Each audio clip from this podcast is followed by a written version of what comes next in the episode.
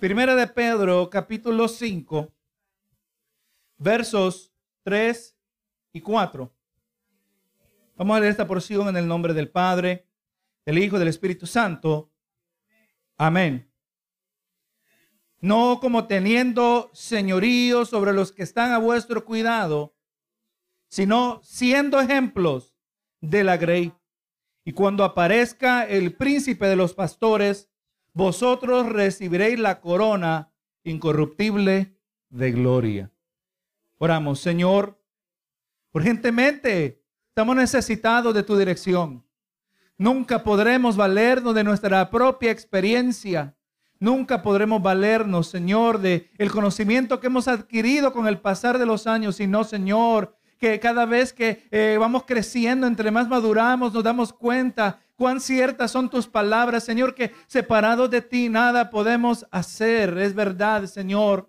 La fuerza humana, la fuerza de la voluntad humana eh, es pobre en su alcance, Señor. Y verdaderamente nos frustramos cuando dependemos de nuestras propias fuerzas o dependemos de los hombres, Señor. Cuando palabra, tu palabra dice que maldito el que confía en el hombre, pero grande bendición hay en cuando nosotros reconocemos cuán inadecuados somos, señores, somos cortos. Aleluya, nuestra capacidad. Somos, señores, eh, ignorantes de la realidad de la vida. Si no fuera por la verdad de tu palabra, continuáramos, Señor, en esa ceguera espiritual, ajeno, Señor, a ti y a tu verdad transformadora. Gracias, Señor, que nuestros oídos pueden ser, Señor, eh, aleluya, bendecidos de escuchar este poderoso evangelio que trabaja en nosotros, el más insignificante, que nosotros nos consideremos, Señor. Tú has puesto tu mirada sobre nosotros y así, Señor, ardientemente en nuestros corazones pedimos que tu voz se haga, eh, aleluya, audible en este lugar, mientras tu palabra es predicada, Señor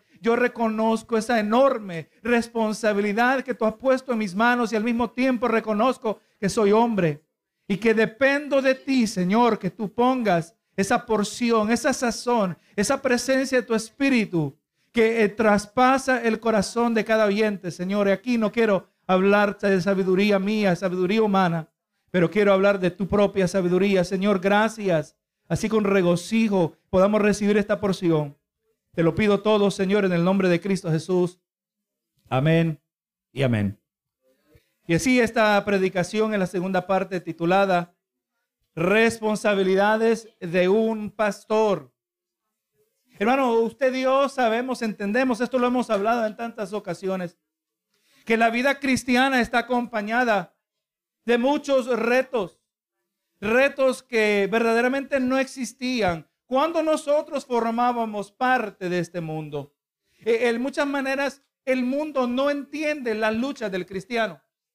El mismo apóstol Pedro habló de esto mismo en el mismo capítulo, en el capítulo 4, verso 4, hablando de los que eh, los, los impíos, los pecadores, dice, a esto les parece cosa extraña que vosotros no corráis con ellos en el mismo desenfreno de disolución y os ultrajan. Eh, esa es la actitud del mundo, no entiende como nosotros no estamos dispuestos a participar en los pecados que ellos participan.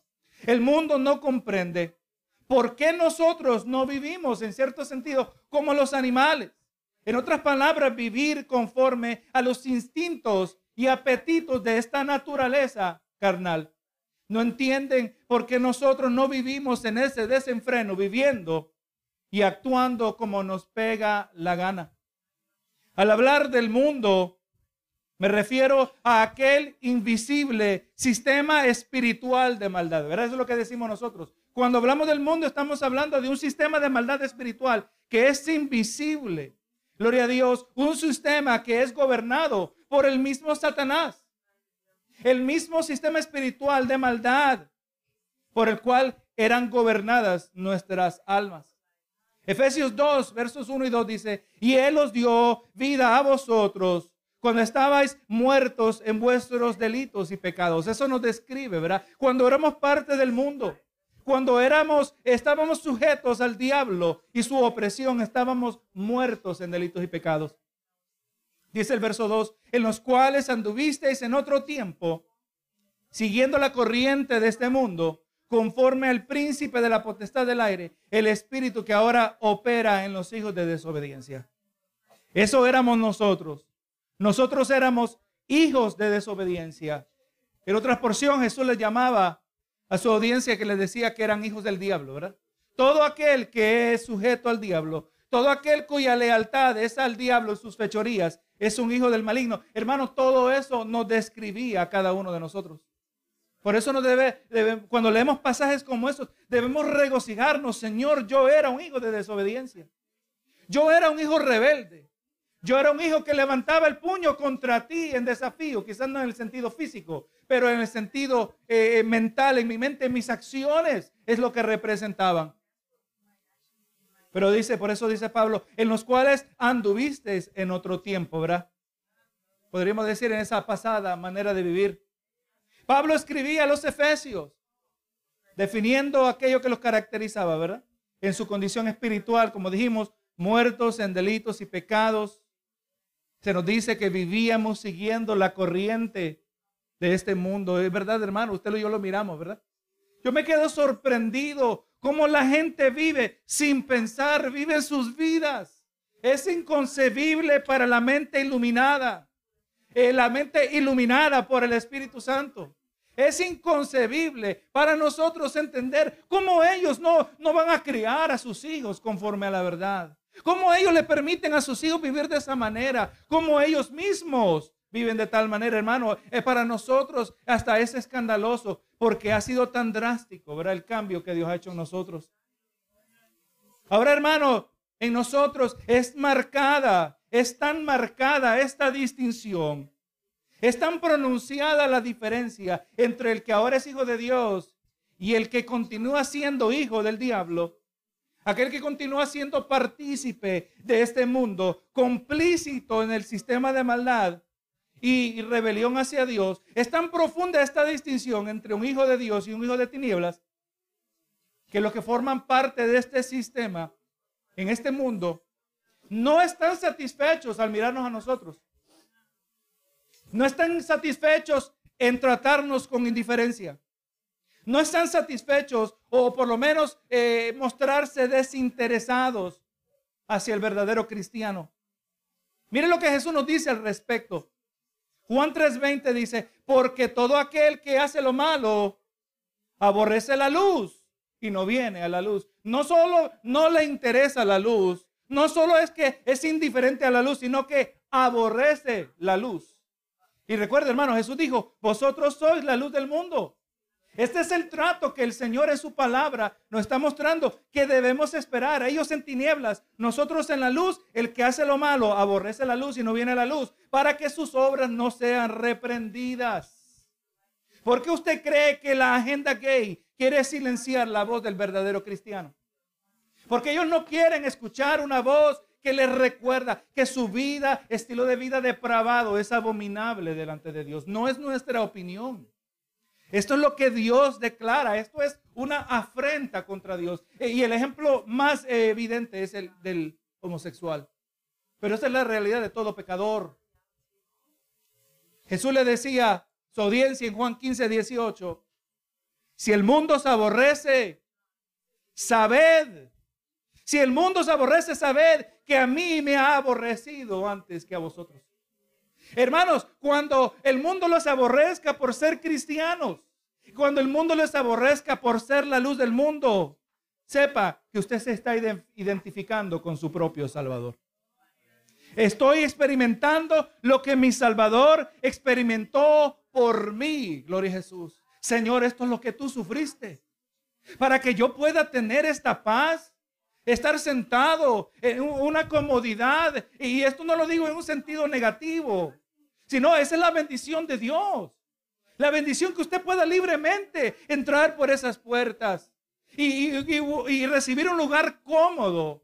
Esas son las bendiciones de Dios hacia sus hijos, para que tengamos, se eliminan tantos obstáculos, para que tengamos libertad para adorar al Señor. Pero cuando el mundo nos aborrezca, sepamos que a Él lo aborrecieron antes que a nosotros. Juan 15, 19, el mismo capítulo, el siguiente verso. Si fueras del mundo, el mundo amaría lo suyo. Pero porque no soy del mundo, Antes yo os elegí del mundo, por eso el mundo os aborrece. Mire, mire la manera que lo dice aquí. Cuando el mundo te aborrece por ser un hijo de Dios, pero no un hijo de Dios que vive una vida secreta. No un cristiano que hay que entrevistarlo para saber que es cristiano porque su estilo de vida no lo manifiesta de ninguna manera. No estamos hablando un cristiano que es evidente en todas las esferas de su vida. Aún cuando está en el trabajo, a la hora del comer el almuerzo, se ve esa peculiar práctica que antes de partir el pan, da gracias a Dios por sus alimentos. Cuando usted va a los restaurantes, ¿será que habrán otros cristianos en esos restaurantes? Yo creo que sí. Sería extremo pensar que no hay ningún otro cristiano en ese restaurante, en algún lugar, a lo largo de todos los años que hemos visitado restaurantes. Pero ¿cuántos de ellos usted lo ve orar antes de, comer? O, la verdad es que a veces a nosotros se nos olvida. Pero hermano, usted da testimonio.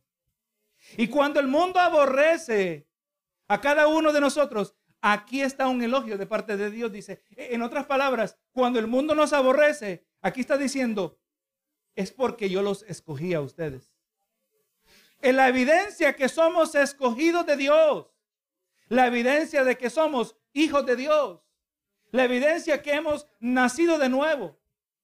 Es cuando el mundo nos aborrece. Ahí está la, ahí está la, medalla del cristiano. O la placa que nos identifica. Y sepa, hermano, en, en luz de todo esto hay ocasiones que esta realidad puede resultar eh, tan intensa y tan profunda que necesita un apoyo especial, una ayuda especial de parte de Dios. Un apoyo que Dios eh, determinó brindar por medio de siervos que Él ha llamado los pastores de su rebaño. Benito Jesús. Un apoyo que Dios determinó brindar por medio de sus siervos con el fin de desempeñar esa función ser aquellos que llevan al rebaño hacia el pasto de la palabra de Dios. Hermano, le voy a decir que en esta realidad encontramos una de las más profundas expresiones del amor de Dios. Si usted se recuerda, dos semanas atrás hablábamos el comienzo de, este, de, esta, de esta sección, donde miramos una de las primeras cualidades, responsabilidad de un pastor. Y en el proceso identificábamos que usted mira que aún en los últimos tiempos, la promesa de Dios, en medio de un contexto ahora de, un paraíso, en medio de un contexto de, de una eliminación del pecado, en medio de un contexto donde todas las cosas son hechas nuevas, el Señor les dice, y os daré, le dice Israel en específico, y os daré pastores con inteligencia. Mire la promesa de Dios, hermano. Eh, porque al otro lado, recuerde la escena donde Jesús miraba al pueblo, la multitud, y, se conmovía en su corazón y la miraba como ovejas que no tenían pastor. No hay nada más triste que una oveja sin pastor. Que no tiene el cuidado, el cuidado, que no tiene, eh, aleluya, no se le lleva a ese sustento que necesita el alma. Y por eso el Señor nos ha dado pastores. Así que en el día de hoy, hermano, traeremos cierre a esta corta sección de exhortación pastoral o exhortación a los pastores, donde evaluamos el resto de esta lista de la responsabilidad de un pastor. Hoy vamos a poder extraer cuatro observaciones de este texto. Hemos de ver que el pastor no puede ser dominante sobre la congregación, pero esto no quiere decir que no posee ninguna autoridad espiritual.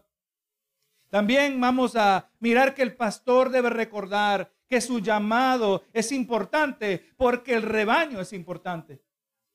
Porque el rebaño es del Señor. El rebaño es importante porque el rebaño le pertenece al Señor y por lo tanto esa responsabilidad es de suma importancia.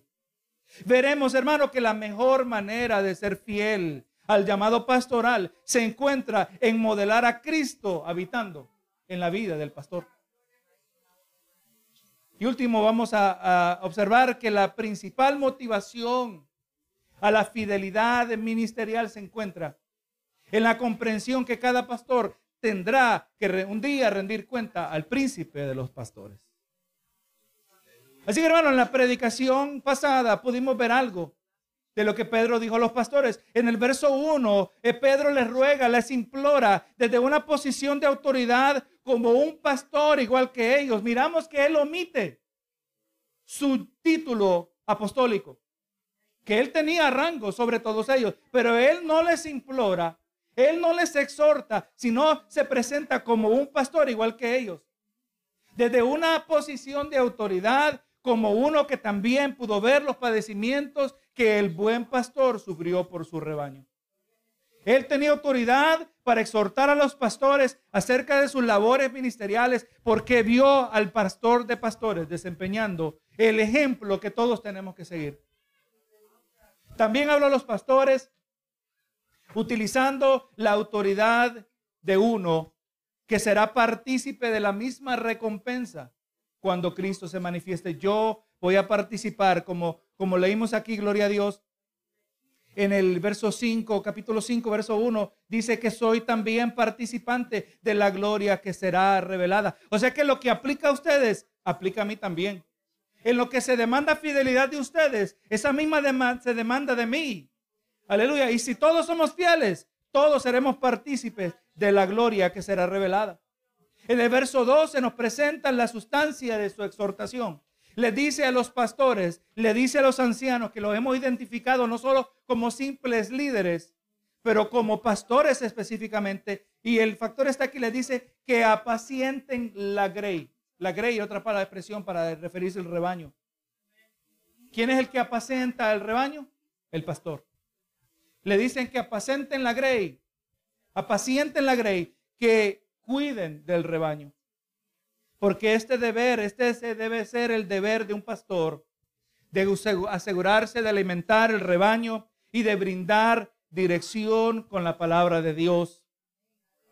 También les habló acerca de cuál actitud debe estar presente en su ministerio, que no lo deben hacer sintiéndose obligados a hacerlo, pero deben hacerlo con disposición que no se aprovechen del rebaño, no buscando beneficiarse de ellos de manera vergonzosa, pero que más bien lo hagan con anhelo y pronto deseo. ¿Verdad qué grande diferencia? Ahora nos vamos, hermano, al texto del que leímos, gloria a Dios, al verso 3, capítulo 1, verso, capítulo 5, verso 3, dice, y dice, no como teniendo señorío, ¿verdad? Esta es la continuación de lo que hablábamos la semana antepasada. Le está diciendo a los pastores, apacienten la, grey de Dios, no cuidando de ella por fuerza, sino voluntariamente, dice el verso 2, no por ganancia deshonesta, sino con ánimo pronto, no como teniendo señorío. Hermano, esta expresión se refiere aquí al uso de la autoridad pastoral. Este asunto de autoridad pastoral sin la dirección de la palabra, vamos mirando que cae en, generalmente en uno de dos extremos. A un lado miramos al, extremo donde el pastor eh, se, se manifiesta como autocrático, ejercita una autoridad controladora sobre los miembros de la congregación. En este caso, el pastor tiene un control sobre casi todo aspecto de la vida de los feligreses. Y esta clase de conducta caracteriza a las sectas. Las sectas son grupos que pretenden ser parte del verdadero cristianismo, del cristianismo histórico, pero en verdad son falsificaciones y distorsiones del verdadero evangelio de Jesucristo. Mientras tenemos a estos que son controladores del rebaño, al otro extremo tenemos a aquel pastor que muchas veces no queriendo, no queriendo ser semejante a un pastor tiránico, deciden no confrontar a ningún, eh, gloria a Dios, a ningún aspecto de las vidas personales de sus feligreses. Buscando ser amigable, eh, queriendo ser aceptado, no confronta el pecado en la congregación, resultando en una congregación que más bien resulta ser destacada por el pecado y no por su santidad. Una iglesia que no está de acuerdo a lo que dice Efesios 5:27 hablando de la iglesia, dice que no tuviese mancha ni arruga ni cosa semejante, sino que fuese santa y sin mancha. Eso no debe describir a nosotros, hermano. Eso es lo que Cristo está haciendo a través de la labor ministerial. Cuando hemos dicho en tantas ocasiones que cuando se habla la palabra de Dios, Cristo habla a la iglesia. Y Cristo está formando, está moldeando su, su novia, la, esposa futura, gloria a Dios, que para heredar eh, la, la, herencia futura que tiene preparada, tiene que estar sin mancha y sin arruga. ¿Cuánta? Pero cuando hablamos, si, si el pastor cae en uno de estos extremos, si puede ser tiránico, autocrático, o por el otro lado resulta más bien negligente. ¿Cuánta autoridad verdaderamente tiene un pastor? Según la palabra del Señor. Esta pregunta nos la contesta el pastor John MacArthur. Y vamos a sustraer tres características principales de su lista. Número uno, él dice que la autoridad de un pastor es una autoridad delegada. En otras palabras, hermano, el ministerio pastoral es similar a la función de un mayordomo. El pastor es que un mayordomo espiritual. La semana pasada pudimos ver, hermano, observar el mandamiento apostólico a los pastores. Vemos que le dijo Pedro en el verso 2, apacentad la grey, pero no dice simplemente la grey, apacentad la grey de Dios. ¿De quién es el rebaño? El rebaño le pertenece al Señor. El rebaño no es del pastor. El, pastor no eh, se apropia de un señorío controlador sobre el rebaño porque el rebaño no le pertenece a él. Recordando, hermano, que la importancia de ser, del llamado a ser mayordomo depende principalmente en reconocer a quién le pertenece el rebaño. Como cualquier aspecto de la mayordomía del cristiano, entendemos que tenemos que ser administradores porque todo le pertenece al Señor. El dinero no es mío. ¿Verdad que sí? Eh, por eso hemos aprendido bíblicamente que Gloria a Jesús, separar esa primera porción, ¿verdad que sí? Porque nos recuerda que este dinero no es de nosotros, este es del Señor. Perito Jesús. Así que un mayordomo, aleluya, va a ser fiel cuando entiende a quién le pertenece el rebaño. Segundo, miramos que la autoridad de un pastor es limitada por las escrituras. Esto quiere decir que ningún pastor tiene autoridad fuera de la palabra del Señor. Yo no tengo autoridad para decirle a usted que usted no se puede poner la vacuna. Yo no tengo autoridad a usted que usted no puede ir al médico. Eso a mí no me corresponde, bendito Jesús. Aunque sí usamos la palabra del Señor para discernir los asuntos terrenales, puedo dar opiniones, Gloria a Jesús, pero esa no es la esfera de autoridad eh, pastoral. El pastor siempre debe estar consciente de que lo que proclama es confinado, limitado a la palabra del Señor, no a su agenda personal, no a sus preferencias personales. Hebreos 13, 17 nos dice, obedeced a vuestros pastores y sujetaos a ellos. Pero ahí no se queda el verso. Dice, porque ellos velan por vuestras almas. El sometimiento al pastor eh, está en esa esfera que tiene que ver con ese cuidado del alma. Aleluya. Y porque ellos velan por vuestras almas como quienes han de dar cuenta. Hermano, aunque aquí la exhortación se presenta al rebaño principalmente, pero aquí también hay una acusación implícita a todos aquellos que se apropien de un llamado pastoral que no les corresponde. Porque todo pastor tiene que rendir cuenta por las almas que han estado puestas bajo su cuidado. ¿Cómo has cuidado? Recuerde la parábola de los, de, los talentos que hablábamos esta mañana, la parábola de las minas. Todos vamos a tener que rendir cuenta por la labor que hemos designado, que hemos ejercitado en esta tierra. O por la labor que no hemos completado, ¿verdad? Especialmente los pastores, someteos a ellos, sujetaos a ellos, porque velan sobre vuestras almas como quienes han de dar cuenta, para que lo hagan con alegría y no quejándose, porque esto no es provechoso. Es la realidad, gloria a Jesús. Así que hermano, el pastor, y aquí eh, eh, este, este verso es una predicación en sí misma. Pero el pastor, y entendamos esto hermano, porque lamentablemente lo que es evidente para nosotros, para muchas congregaciones no lo es. Aunque esto usted dice, pastor, yo, yo, yo esto ya lo sabía, amén, gloria a Dios. Pero eh, le recuerdo esto para que usted pueda exhortar a otro con esto mismo también. Tercero, en esta lista, la autoridad pastoral debe reconocer el sacerdocio de todo creyente. Eso se refiere, hermano, a que el pastor no es el mediador entre Dios y el hombre. Al pastor no se le, no se le pone en un pedestal. Al pastor, hermano, no es una celebridad. Hermano, esa es una fórmula para, para caos. Es una fórmula para escándalo. Lo hemos visto. Hermano, el ser humano es hombre igual que todos nosotros. Fue Herodes que pareció hablar. Y cuando él se paraba a hablar, decían, habla Dios y no hombre. ¿Y usted recuerda la escena, hermano? En el libro de los Hechos. La palabra dice que por cuanto él no le dio la gloria a Dios, en ese mismo instante murió comido por gusanos, hermanos. Oh, hermano, que el hombre no se eleve al lugar que no le corresponde. El hecho que yo me paro aquí en un altar y el altar está más alto es número uno para que haya visibilidad, pero también para elevar que la palabra es más alta que todos nosotros. Esta palabra está arriba de mí, no yo arriba de ella. Yo soy sujeto a la palabra del Señor. Así que el mediador entre el hermano, el Hijo de Dios y, Dios y el hombre no es el pastor. Y sabe que a causa de su posición, muchas veces los pastores piensan que están en un lugar que es diferente al, del, de la gente que a ellos, a la gente que ellos ministran. Pero hermanos, solo Cristo es la cabeza de la iglesia. El pastor, hermano, no es mejor que usted. Todos somos parte del mismo cuerpo. Todos somos necesarios.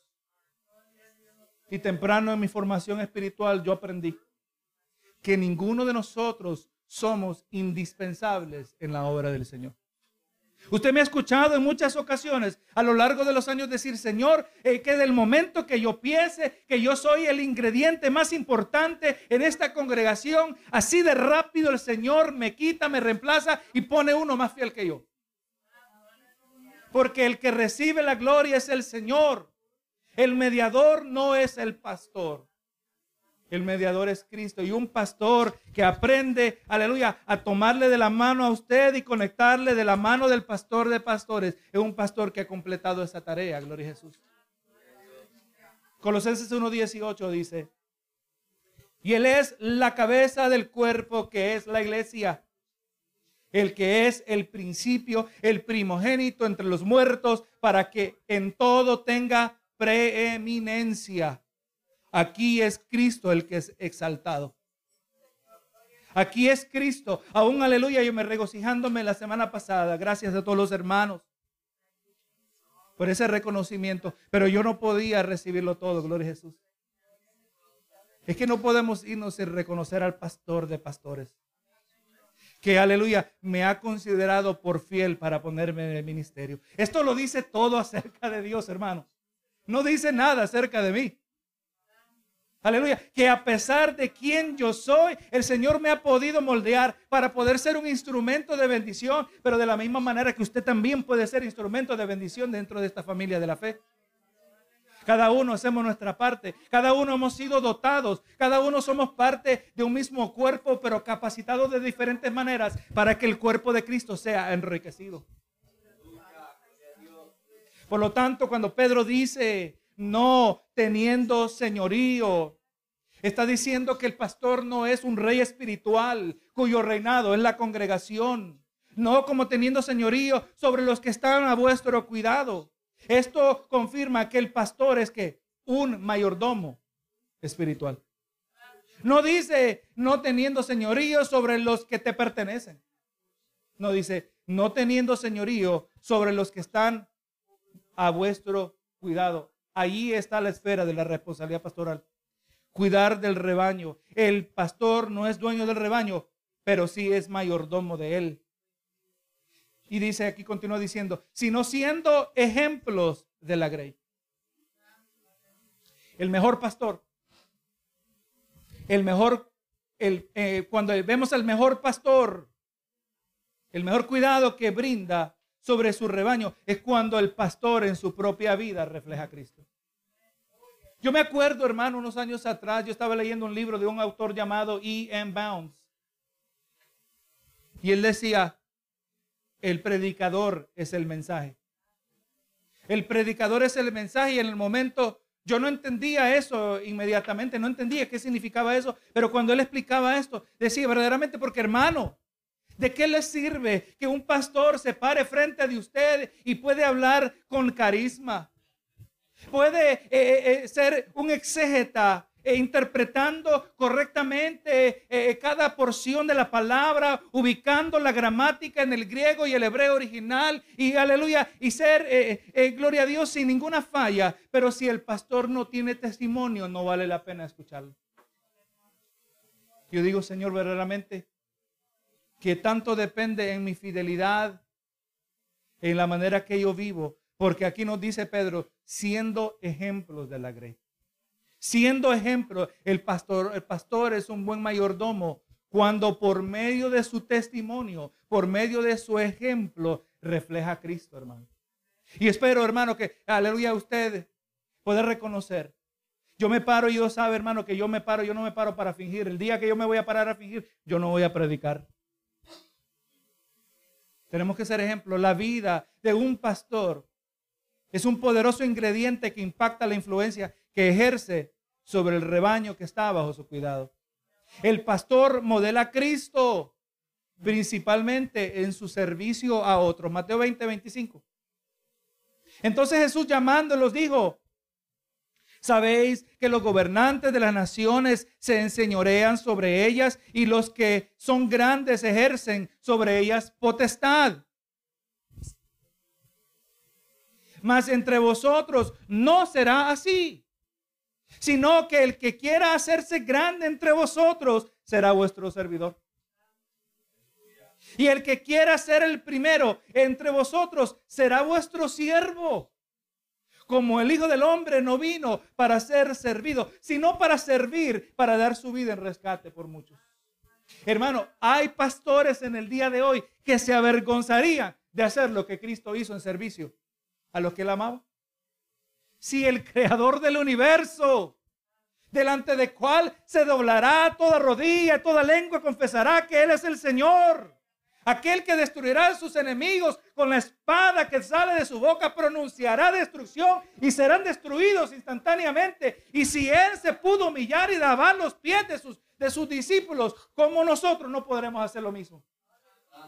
¿Cómo podré yo jactarme que soy de tal calibre, de tal nivel espiritual, que yo no puedo servir a otros, que yo no puedo ni barrer la iglesia? El Señor nos guarde de tal cosa. Y aquí el apóstol Pedro dice a los pastores, seamos ejemplo de Cristo, seamos ejemplo en nuestro servicio. Cristo, hermano, Cristo transforma a su iglesia cuando el pastor fielmente vive y predica su palabra. Verso 4. Y cuando aparezca el príncipe de los pastores, podremos decir cuando aparezca el jefe de los pastores. Esta expresión postula una importante motivación para el que ejerce el llamado ministerial, el llamado pastoral, considerando, hermanos, lo que nos dice en Romanos 14, 12, que cada uno de nosotros dará cuenta de sí, nos dice.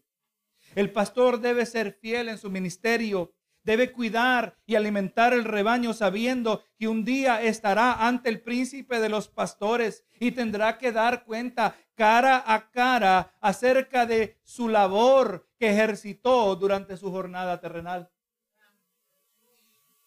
Que pueda al final de su jornada reflejar la misma actitud que se encontró en Pablo en la etapa final de su ministerio. Según de Timoteo 4:7, Pablo le decía a Timoteo, he peleado la buena batalla, he acabado la carrera, he guardado la fe. Así que hermano, el pastor sabe que un día aparecerá el príncipe de los pastores. Tendremos que rendir cuenta. Aquellos que hemos sido puestos en esta posición, gloria a Jesús, y Pedro continúa diciendo, y vosotros recibiréis la corona incorruptible de gloria. Así que si ustedes son fieles pastores, eh, aquellos que cuidan el rebaño del Señor, la grey, y que le pertenece al Señor, aquellos que son importantes, tan importantes que Cristo murió por ellos, Si ustedes son fieles, recibirán una corona incorruptible. Usted sabe que en los tiempos del Nuevo Testamento una corona era mirada como nosotros miramos un trofeo en el día de hoy. Aquí encontramos, hermano, esta una segunda motivación al fiel ministerio pastoral que cada fiel ministro será recompensado, que su fidelidad será premiada, pero no con un tesoro que se va a marchitar. Será premiado con una gloria que no origina en las mentes o manos de hombres finitos o corruptos, pero más bien una gloria que origina y es otorgada por aquel que es perfecto, santo y justo. Hebreos 11:6 dice, pero sin fe es imposible agradar a Dios, porque es necesario que el que se acerca a Dios crea que le hay y que es galardonador de los que le buscan.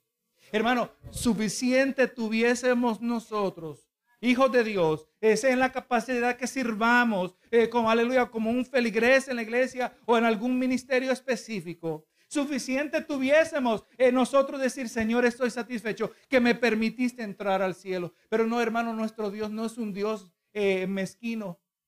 Nuestro Dios es un Dios generoso. Y encima de todo eso el Señor nos dice que Él nos va a dar un galardón. Galardonador de los que le buscan. Todo lo que usted padece. Todas las veces que usted fue aborrecido por el nombre de Cristo. Todas las veces que usted recibió ese apoyo del pastor que ha puesto Dios sobre su vida. Gloria Jesús. El Señor está diciendo siempre que te mantengas firme. El Señor tiene un galardón especial. Si tú te has mantenido buscando al Señor. Hermano, la gloria de Dios. Dios mismo en la belleza de su perfección será nuestra recompensa, nuestro galardón, nuestra corona. Hermano, ¿qué más puede pedir el hombre, hermano? ¿Qué más podríamos pedir? Nos dio su hijo en nuestro lugar. Su hijo que murió como sustituto, perfecto por nosotros. Y el Señor nos dice que tiene una corona incorruptible. El que se mantiene fiel al que sufre padecimientos, el que se humilla para servir como Jesús nos modeló. ¿Qué más puede pedir el hombre? Así que hoy, hermano, hemos podido dar cierre a esta corta pero rica sección acerca de la responsabilidad de un pastor y varios puntos nos resaltaron en nuestra observación de este texto. El pastor Pedro el apóstol Pedro advirtiendo al ministro acerca del uso de su autoridad pastoral, que no debe abusar de su posición de señorío, no debe abusar de su posición señoreándose sobre el rebaño, cuando Cristo es el Señor de ese rebaño. También comprendimos que el llamado pastoral es importante porque su, porque su labor es importante. Es un llamado a ser un mayordomo espiritual de la grey del Señor. En otras palabras, el pastor es importante porque la iglesia, porque el rebaño le pertenece a Dios. Si el pastor quiere ser una influencia poderosa sobre la grey de Dios, la clave no se encuentra en un control dominante, pero en un vivo ejemplo de Cristo habitando en un recipiente imperfecto. Hermanos, aleluya, ahí está la gloria del Señor, que a pesar de quienes somos, a pesar de quién soy yo como hombre, aleluya, Él puede glorificar en mi vida a través de un ministerio pastoral. Hermano, y si Dios lo puede hacer conmigo, Dios lo puede hacer con usted también. Señor amado, estos son unos pasajes, Señor, que normalmente no se predican, pero Señor, son de suma importancia. Porque tu rebaño debe saber el cuidado que tú has brindado. El rebaño debe saber la responsabilidad que ha sido puesta sobre siervos. Aleluya, que atienden tu llamado y deben, saben, deben poder distinguir cuando no están recibiendo ese cuidado pastoral. Gracias por la verdad de tu palabra que ilumina nuestras mentes, abre nuestros ojos, Señor. Y así te pido que tu espíritu nos lleve por diversos pasajes que por diversas razones, Señor, no pudimos cubrir en esta noche. Pero Padre, tu palabra, tú eres el que el guía a tu rebaño, Señor, a ver a través de los pastores que has llamado sobre, aleluya, esta grey que tú has redimido, clavado con tu sangre preciosa. Qué lindo, Señor, al mirar la importancia de este llamado, se resalta la importancia de tu rebaño. Cuánto tú amas a tus ovejas, Señor, que nos has dado pastores. Gracias, Señor amado por esta bendición que tú nos das de ser llamados hijos tuyos. Y pedimos, Señor, que estas palabras no se vayan al olvido, sino, Señor, que encuentren un terreno fértil donde germinen y produzcan profundas raíces, Señor, dando gloria a tu nombre. Nosotros siendo luz en medio de un mundo en tiniebla. Gracias, Señor, te doy. En el nombre de Cristo Jesús. Amén y amén.